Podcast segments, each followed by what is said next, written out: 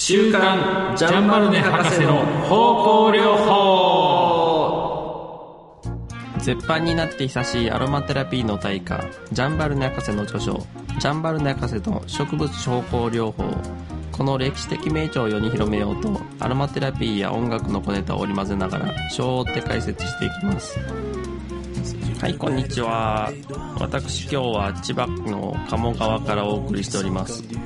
えー、っとちょっと、えー、いろいろ高山先生の講演とかの件がありましてですね東京とか千葉に来ているわけなんですけれども、えー、どうですか？千葉の皆さんは聞いてらっしゃる方いらっしゃいますか？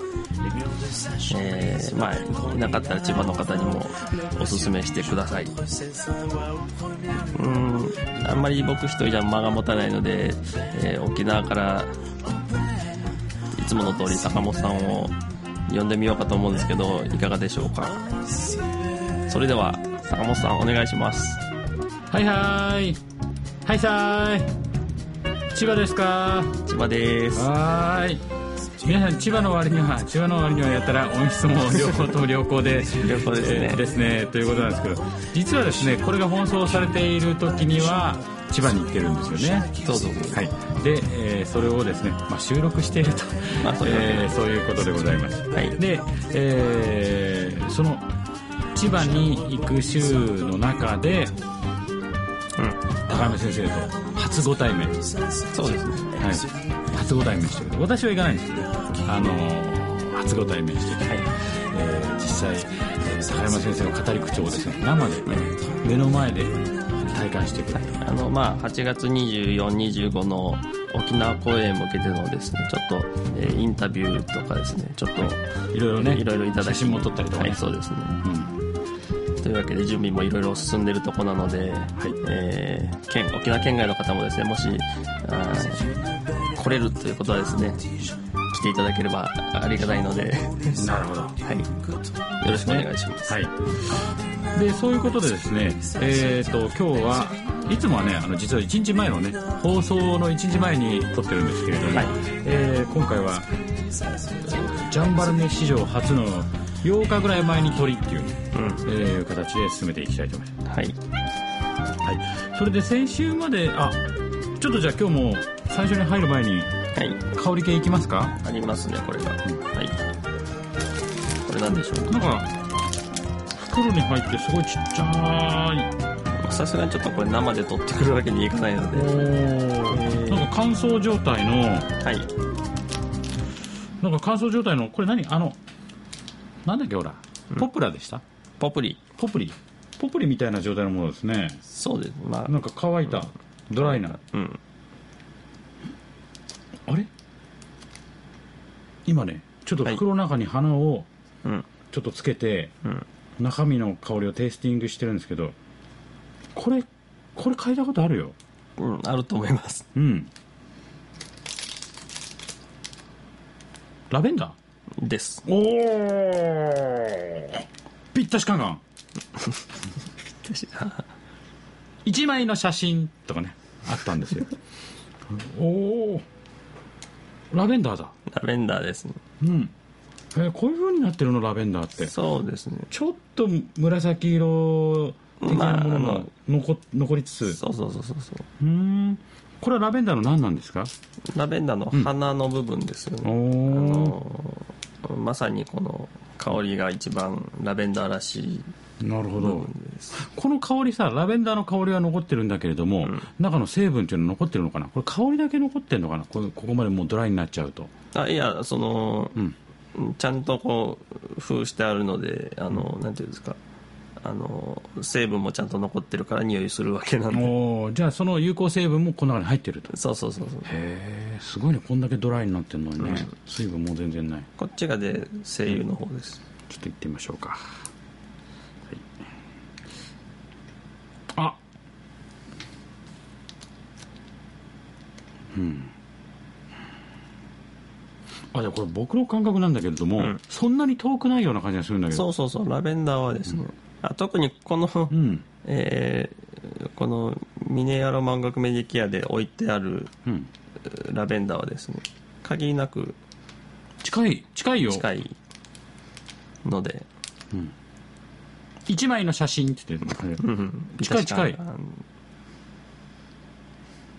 あなるほど、こういうドライなラベンダーとラベンダー精油って非常に香りも近しい関係にあるんだね、そうそうそうそう。今までのほらやったのは、えー、とバジルとか、うん。あと何でしたっけバジルの前に飛び出てきたの。アップルミントとか。アップルミントとか、ミントとかね。ちょっとやっぱりあでもあれ生きてるもんね。ドライではない状態だけど、でもドライにしてこれだけ成分が残る。でしかも非常に近いんだね。うん。これ面白いですよあのちょっと素性が悪いものになると嗅いだ時点でもう匂いが違うとか、あー。あとあのまあオーガニックのやつになるともっと全然、おこれはどういう匂いだっていう匂いの時もあるんですけど。うん。あこのラベンダーはかなり近いとこのドライラベベンダーに近いですね。そのまま鼻ドライにしたの、うん。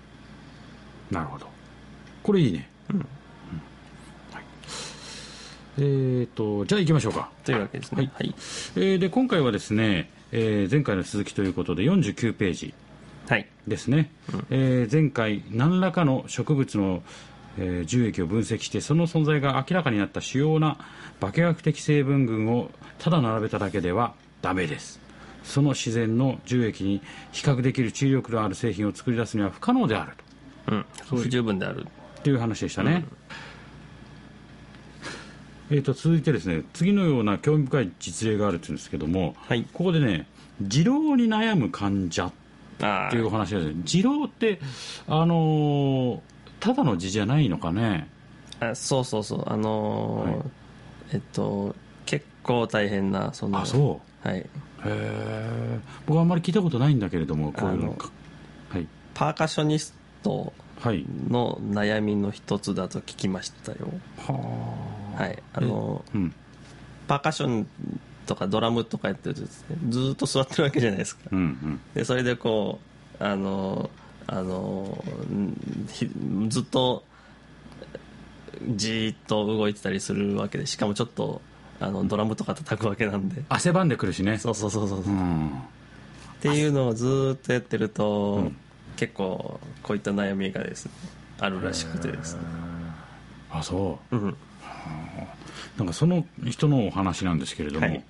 えー自然で純粋なラベンダーのエッセンスを注入する治療を受けていた。これがまたラベンダーだったんだね、うん。あの二郎っていうのがですね、その外側だけじゃなくて内側にこうなんていうんですかね。はい。虫歯みたいに進んでいってひどい時には腸に穴が開いたりするらしい。そこまでいくの？あのいわゆるさ痔っていうのはちょっと外側に出てていたたとかさ、なんかイボみたいなのができたりとか、うん。ちょっとあのなんていうのお尻切れちゃって痛いとかさ。そんなんじゃない。あそんなレベルの話じゃないの？そうそうそうそうだから本当に大変らしいですよ、あそうなの、ん。あ本当？だからあその注入する治療を受けていたっていうのは要するにその部分にこうお尻から？はい入れてたんだ館長のようににピッピッてやってたのかな？そうそうそうそう。はあ。やってたと思いますねなるほどね、ん。それが治り始めた時患者は旅行に出なければならなくなる。なんで出なければ。自分で決めたと思うんですけどね、旅行だから。自宅にその常用のラベンダーのエッセンスを置いてきてしまったその患者は薬局に入ってそのエッセンスを買い求めた。ください、売ってると思ったんでしょうね。まあまあまあ。ところが残念なことにそのエッセンスは自然なものではなく純粋なものではなかった。なんか混ざってた。まあまあまあそれをただ一回注入しただけで苦痛を伴う炎症が生じてしまい、あちゃー当人は2週間以上も腰を下ろすこともできなかった、これ辛いね。あの2週間座れない。そうそうあのこれをまあどういううそのエッセンスを買ったのかっていうのは分かんないですけど、今でもほらあの100均とかですね、うん。あのすごいあの安い1本50円とかですね100円とかっていうレベルのエッセンスとか売ってるわけじゃないですか、はい。ああいったものをこういうふうに塗ったんだとしたらかなり厳しい考ですね。えただけでもうん。いたたたたって感じだですよね。からこのその当時のエッセンスっていうのはその自然で純粋なラベンダーっていうものと、うん。これ薬局に入ってエッセンスを買ったっていうかやっぱ当時は売ってたんでしょうね、まあっていうかね。ざ今でも要するに雑貨みたいな、そのああ雑貨扱いとかね。あのすごい安いやつを売ってるわけじゃないですか。ああいうものとも違うかもしれませんよね、うん。ここだからこのレベルがどのぐらい差のあったものかっていうのはちょっとちょっとわからない、当時なので分かんないんですけど、うん。でもこれは辛いですね、うん。でこれと同様なことだがただ安価安いからというだけでね、合成エッセンスを使用して作った香水、うんオーデコロンを使って皮膚病になったりいろいろな病気、えー神経性症やめまい、えーになってしまったケースはたくさんある。うん。あそうなんですね、こうした合成センスは往々にして皮膚に刺激を与え、まあ、ブシュッてかけるしねちょっとそうそうそう。また多くの人々が質の悪いオーデコロンを用いてさまざまな障害を引き起こしているがこれには麻痺痙攣あるいはアレルギーを生じさせる特性があることが知られている。うん。あそう。あの昔のやつ、うん。まあこれ1960年代ですからね、うん。書かれたのがね、あのただ今もどうなんだろうね。何かの映画でですね、オードリー・ヘップバーンが香水で口をゆすぐシーンがあるんですよ、怖いね。だからあれはうん。まだその合成エッセンスじゃなかった頃のオーデコンなんじゃないかな。あれ何だったかな、えーローマの休日じゃなくて、ん。えーっと忘れました、そうかそうか。いやこれ見てそうかオーデコロンか。オーデコロンってやっぱりちょっと誰が似合うかなと僕の中でねはい。頭にふっと。やっぱオーデコロンといえばデビッド・カバーデルかなっていう結論に至ったんです、デビッド・カバーデルこの人ですよ。オーデコロンですねこの人か確実に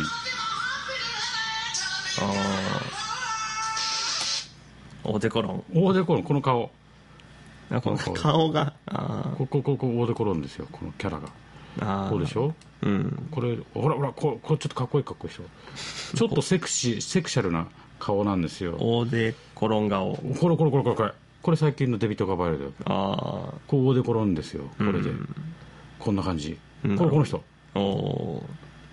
ほらかっこいいでしょ？オーデコロン顔。オーデコロン顔だよね。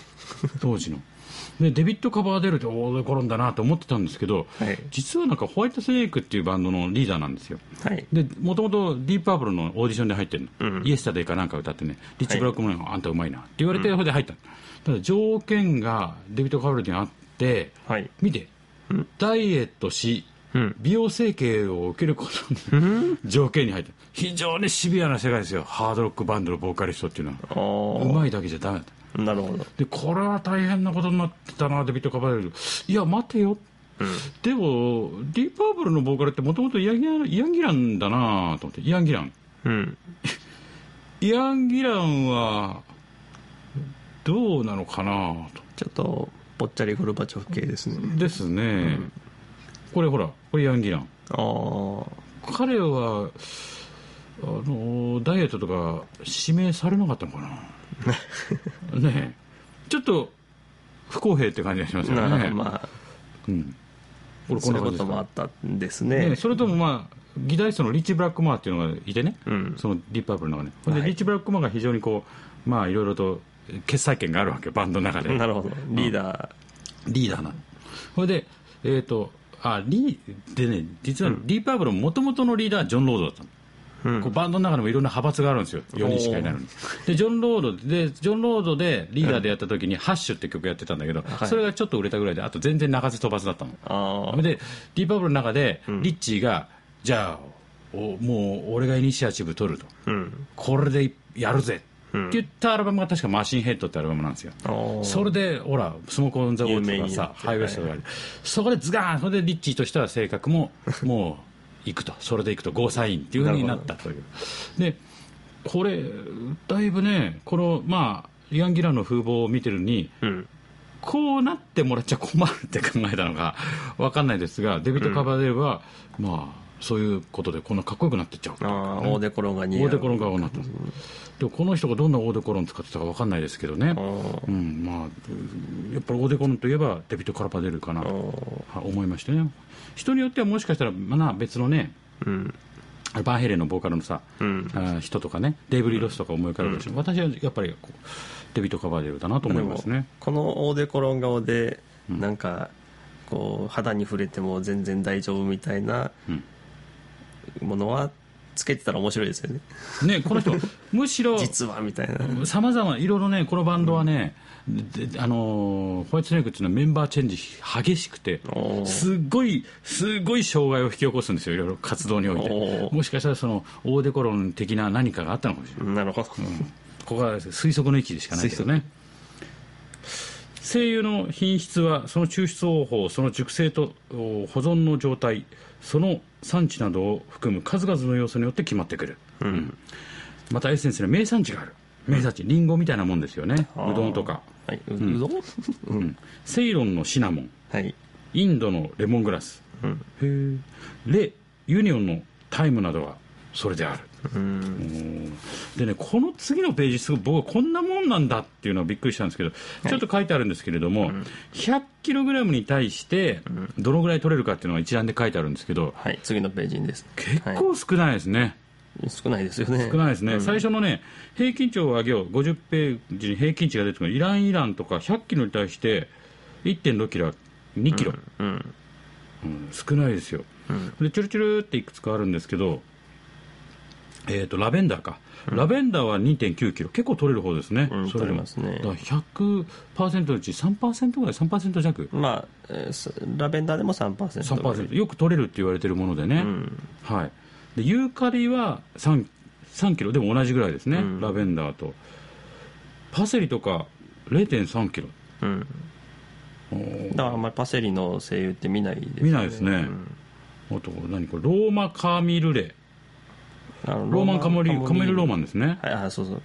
これ0.7から1キロしかもこれ貴重なんでしょ？貴重。だからここの花自体も貴重ですか？そうそうそう、なのでまあこんなに取れるのかな。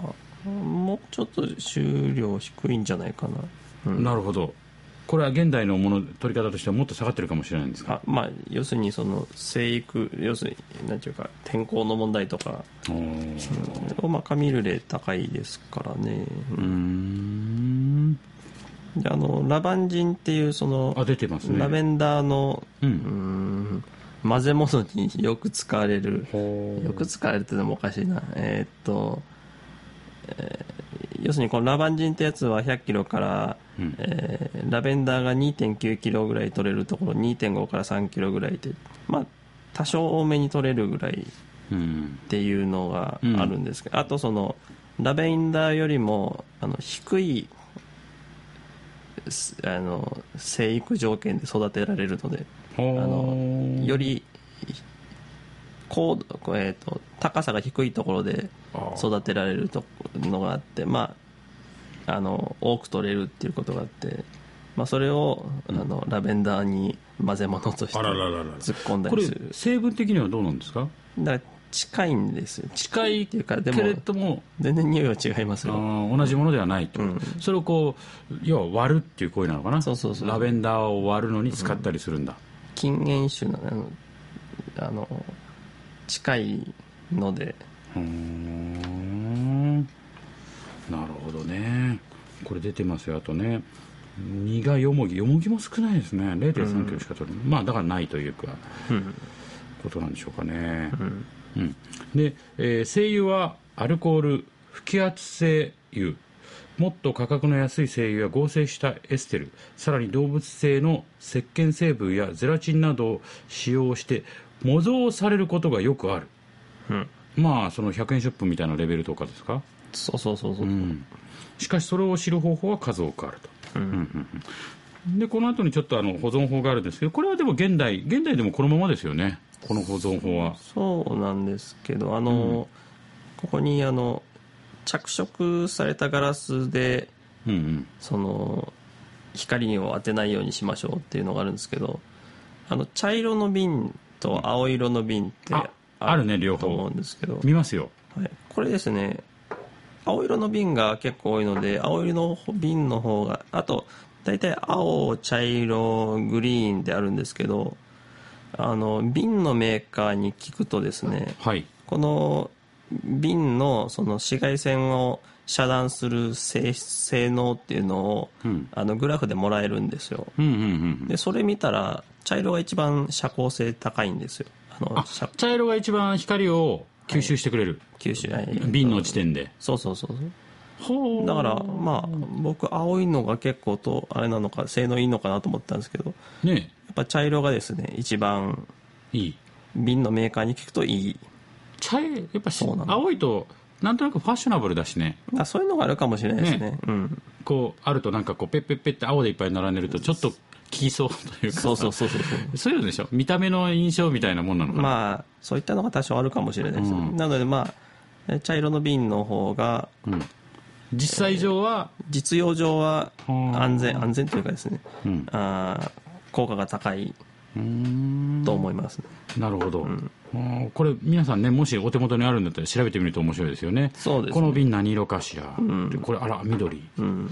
これ青色好きだったのにこれどういうこと？みたいなさ、まああの僕なんかが調べた中で、その遮光性が高い瓶でを作ってるメーカーでその中での着色うんうん瓶のこの性能っていうことなんで、あもしかしたら他は違うのかもしれないですけど、ままあでも一つもうそこで出てるってことあね、まあ、グラフで見るともうも完う茶色全にの方が完全に上回ってると。はい、性能が高いっていうのがあったりするあとチャットキャップを皆さん閉めてください。ああこれね大事なことですよね、たまに閉め忘れとかありますよね、うん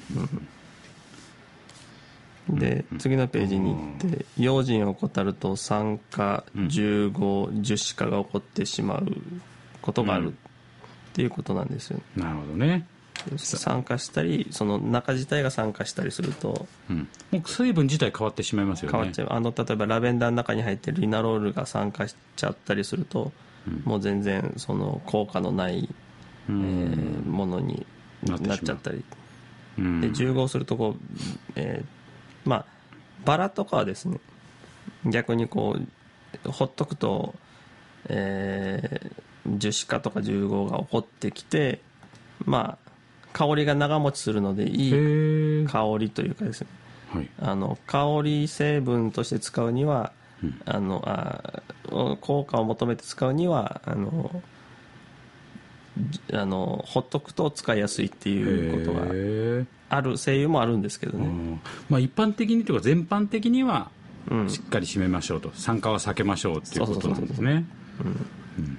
人間は一般に自分が目にするものはあこれこれこれ自分の時代になって初めてできたものだと思いがちだ、ね、前回もちょっとご紹介しましたけれども、はいはい。これ結構そうだよね。そうです。あそれですね。あの前回のなんですけどコンクリートがですね調べたらそんなローマのコンクリートとより性能のいいコンクリートは現在では作られてるみたいなんですけど、うんうん。まあ、でもやっぱりはそのこのセメント自体のあのなんていうか劣化のしにくさという点ではやっぱりまだ及ばないっていうことがあるみたいです。あそうやっぱり向こうの方が強いと。そうそうそう。強さっていう意味ではまあそれを超えるコンクリートはできてるんだけどあのあ劣化そうそうそう。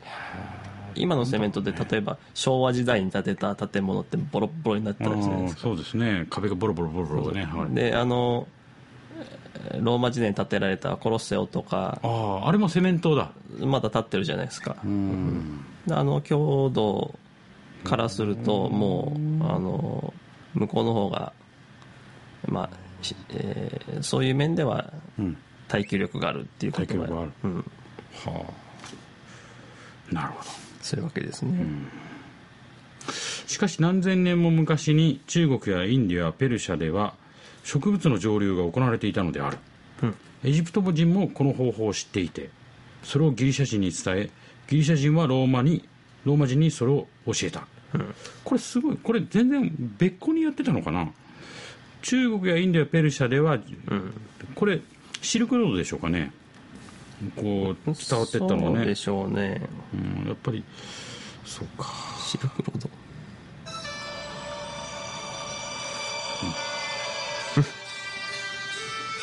なんか懐かしい感じの。シルクロード。ああ、北郎さんの。そうですねなるほどね、でエジプト人もこの方法を知っていてそれをギリシャ人に伝えた。エジプト人とこのシルクロードの人たちっていうのは何かつながりあったのかな？まああの四大文明の発生地、まあエジプトといってまあどうなんですかね。あの昔からそのえミイラ作りとかそういったことに使ってはいたので、はい、貿易かな交易か何かでこうインドやペルシャに渡ったのかな？ペルシャとかに渡ってね。うん、それがインド中国に渡ったっていう。ちょっとこの辺は分かんないわからないですね。ようん。まあ、ペルシャとエジプトは近いんでもしかするとそこから始まった可能性ありますよね、あとシルクロード的なものっていっぱい昔はうん。あったんですよね。あの、はい、有名なのがシルクロードっていううん、ことなんで。シルクロードだけじゃないわけね。そうそう。ああいうルートをこう、うんあったものは、そうそう。あのモンゴルからうん、あのえっ、とお茶の産地だからインドのセイロン地方とかからお茶を持って行ってどんどん物々交換して最終的には、えーとモンゴルの人たちにお茶を届けでモンゴルからはあの、馬が労働力として馬とか乳製品が労働力として、うんあのインドのあの辺りに持たされされるっていうあの茶葉街道っていうシルクロードみたいなのがあったりですうね、ん。まあ、その当時は結構いろいろそういうのがあったその代表的なものがそれだったっていう話なのかそれともまあこのシルクロードっていうねうん。当時テレビやってたから、それでみんながシルクロードシルクロードって大騒ぎしてまあ一番メジャーになっただけっていうことかもしれないですねうんだからエジプト人は西暦前40世紀までにすでに、えー休暇植物のエッセンスを調整する方法を知っていたらしい。結構やっぱエジプトってそのあのミイラのね保存も含めてこういうのが進んでたんですね、うん。うん。えー陶器の壺にシダーウッドの木片を、えーす適量入れて熱し壺の口にはウールの繊維で作った網を置くこのウールの網を絞ると中に染み込んだエッセンスが出てくるわけである、もう。まあ水蒸気蒸留に近いこと。非常に近いですね。ね。もうもうめちゃめちゃプロトタイプっていうかさ、ん。えー初期型っていうことですね、うん。えー下って中世になってアラビア人たちが、えー植物の蒸留法を発明した。あやっぱこの流れで出てきたのかな、うん。まあ、より効率のいいことはどうやったらできるんだっていう話になったんですね。のかもしれないですね。なるほどねで13世紀頃当時薬学が成立しつつあったという事情のためにこの蒸留法は一段と進歩した、手袋屋がうん。手袋に香料を染み込ませたり、うん。また香油を販売したりする許可を得たのもこの時代であった、うん。手袋にありましたよねなんかねそういう。グラースの、えー、とフランスのグラースっていうところで、ん。えーこう香水文化が発達してそのきっかけがその手袋にの香り付けだっていう。っていう、そういうことですようね、ん、で僕ね手袋屋っていう言葉ちょっと気になってですね調べたんです。手袋屋ってどんなお店だ？お店だ。ほら。こういうの手袋屋で売ってるんですよね、まあ、これよくある手袋屋だよという出てるんですけど、やっぱりね一番盛り上がったのが13世紀。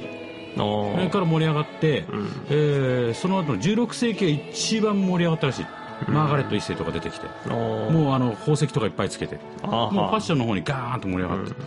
これ現代の手袋屋さんっていうのはパリでうん。えっ、とねこういうのやっぱ こういうなんかこうああふわふわな。これ見るとああフランスの人してるよなそういえばっていうような。なんか101匹ワンちゃんに出てくる。出てくるような。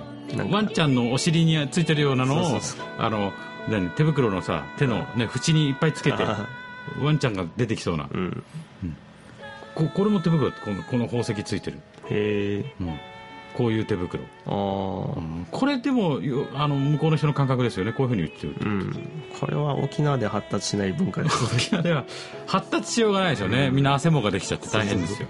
うん。こういう世界こういうモダンな感じであるパリのなパリのシャンゼリゼ通りとかこれつけて歩くとやっぱりおしゃれなんじゃないでしょうかね、はい、というわけでですね今日は、えー51ページの中間まで、はい。えー行きましたと。はい。はい。えーとじゃあこれで、えー今週はひとまずはい。終了ということで、えーいきたいと思います。はい。でまたこれがですね流れた次の週からは、えーまたなるべくリアルタイムじゃないけど木曜日にとって金曜日に送るみたいな。なるほど。でもその時には多分高山先生にお会いした話とかですね、はい。えーいろいろまた面白い話が、うん。えーできるんじゃないかなと。できると思います。はい。はい、期待しております、はい、はい、それではまた来週。また来週